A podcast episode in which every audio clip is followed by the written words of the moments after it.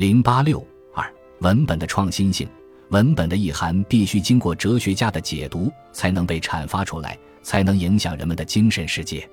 哲学家既是读书人，也是写书人。他读了前人留下的文本，有所得，有所见，把他的所得、所见写出来，便形成新的文本，有别于以往的文本。从这个意义上说，文本具有创新性。中国古代哲学家出于对传统的尊重，不愿意竖起标新立异的旗帜。他们喜欢说说而不做，喜欢说带圣贤立言，喜欢以注释的方式表达自己的新观点。但绝不意味着他们真的只是在重复前人的话，绝不意味着他们写出来的文本真的没有创新性可言。如果他只会重复前人的话，可以称为教书匠，不配称为哲学家。既然不配称为哲学家，当然也没有资格写入哲学史了。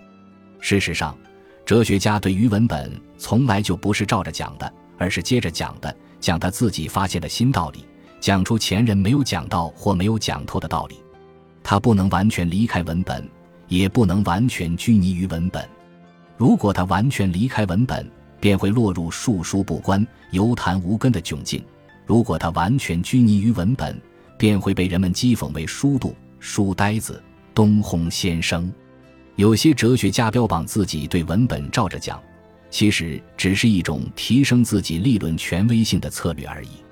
他不可能回到前人的语境，只能站在当下的语境中说话，怎么可能把古人的意思原原本本的讲出来？事实上，后辈哲学家对前辈哲学家的文本都是接着讲的，他选择何种文本，取决于时代的需要。取决于他从事理论创造的需要。古人已经发现文本与文艺之间存在着不对称的情形，文本属于形式，文艺属于内容。在内涵上，文艺比文本丰富得多。文本只能简约地传达文艺，而不能完全传达文艺，有时还会遮蔽文艺。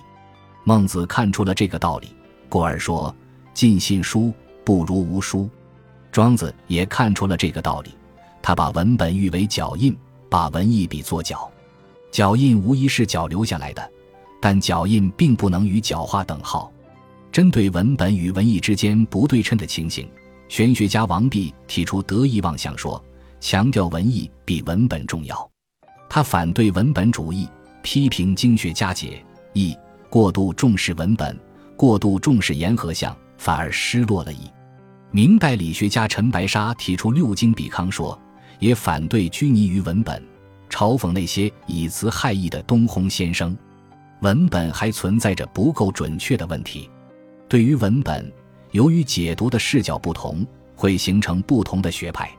如一部《春秋经》，有《公羊传》的读法，有《谷梁传》的读法，还有《左传》的读法。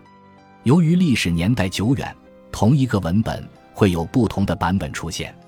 由于选择的版本不同，造成了不同的学派。同属于儒家营垒中的今文经学与古文经学争论了几千年，只能说各有各的道理。我们不必囿于门户之见，厚此薄彼。我们不能轻易断言哪个版本是真的，哪个版本是假的。由于出土文物的发现，可能还会不断有未曾见到的版本出现。湖南马王堆、湖北郭店都出土了一批竹简。澄清了一些问题，也带来了一些问题。有人利用新出土的材料做文章，动辄宣称通行版本不可靠，似乎过于武断。通行的版本固然存在着不够准确的问题，可是能代代相传，总有它的道理，怎么可以轻率的否定呢？对于文本存在的不够准确的问题，可以研究，但不可能完全解决。我们不能指望把文本全都搞清楚以后。再去研究中国哲学史，解读文本，首先应当采用文献学的方式。借用冯友兰的话说，叫“坐知其言”。许多经典文本是从古代流传下来的，要想读懂弄通，必须过语言文字这道关，仔仔细细的读，认认真真的读。读古典著作，在身边要预备字典、词典之类的工具书，搞不清楚的地方就查一查。切不可粗枝大叶，望文生义。对于文本的训诂、注释、考定及意义，不是中国哲学史研究者的强项，研究者可以借鉴文献学家的研究成果，但研究者不能犯常识性错误，不能随意解读。知其言可以说是研究工作的基础，如果基础出了问题，结论肯定站不住脚。其次，应当采用解释学的方式，借用冯友兰的话说，叫做解其意。所谓解其意，就是把握文本所表达的文意。知其言不等于就解其意，因为文字表述与内容实质不可能完全一致，所以常常会出现这种情形：书中的字都认得，语句也弄通顺了，可还是搞不懂作者的意思。知其言是用眼睛读书，解其意就是用心来读书，以超越学的层面进入思的层面了。语言文字是帮助了解书的意思的拐棍，既然知道那个意思以后，最好扔了拐棍。这就是古人所说的得意忘言。在人与人的关系中，过河拆桥是不道德的事，但是在读书中就是要过河拆桥。由于中国古代哲学家在形式上没有采取系统表达的方式，必须从非系统的文本中寻找他们实际上的思想系统，所以在精读他们的文本时，做笔记是必不可少的。研究者可以在笔记的基础上。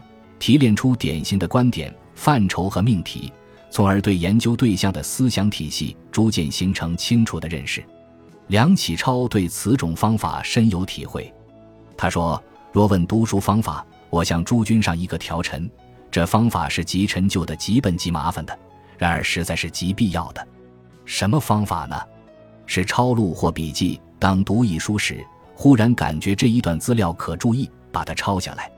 这段资料。”自然有一微微的印象印入脑中，和华眼看过不同。经过这一番后，过些时碰到第二个材料和这个有关系的，又把它抄下来，那注意便加浓一度。经过几次之后，每翻一书，遇有这项资料，便活挑在纸上，不必劳神费力去找了。这是我多年经验得来的实况。最后，应当采用哲学对话的方式，借用冯友兰的话说，叫做明其理。所谓明其理。就是对文本的内容做哲理上的探究和评判。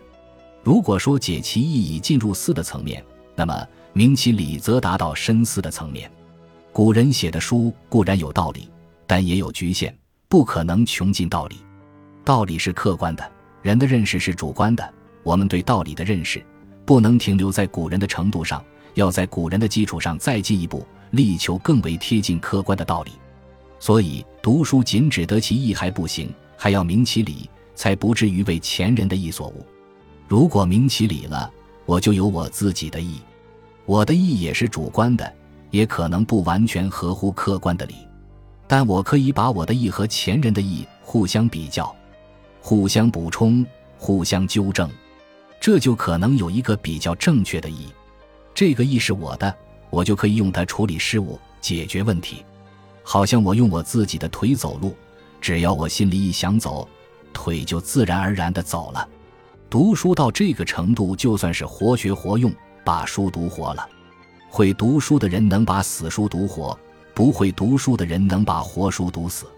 把死书读活，就能把书为我所用；把活书读死，就是把我为书所用。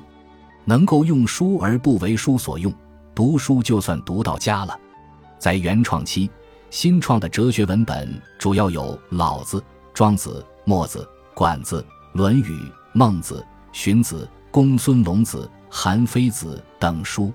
在展开期，新创的哲学文本主要有《春秋繁露》《淮南子》《论衡》《王弼及校事》《重有论》《庄子注》《赵论》《华严经师子章》《华严元人论》《坛经》《抱朴子》《左望论》《韩昌黎集》《复姓书》。《柳宗元哲学选集》《刘禹锡集》等书，在高峰期新创的哲学文本有《周子全书》《张载集》《邵子全书》《二程集》《陆九渊集》《朱子全书》《陈亮集》《习学纪言》《王阳明全集》《明儒学案》《宋元学案》《王传山全书》《四存编》《戴震集》等书，这些著作都是研究中国哲学必读的基本文献。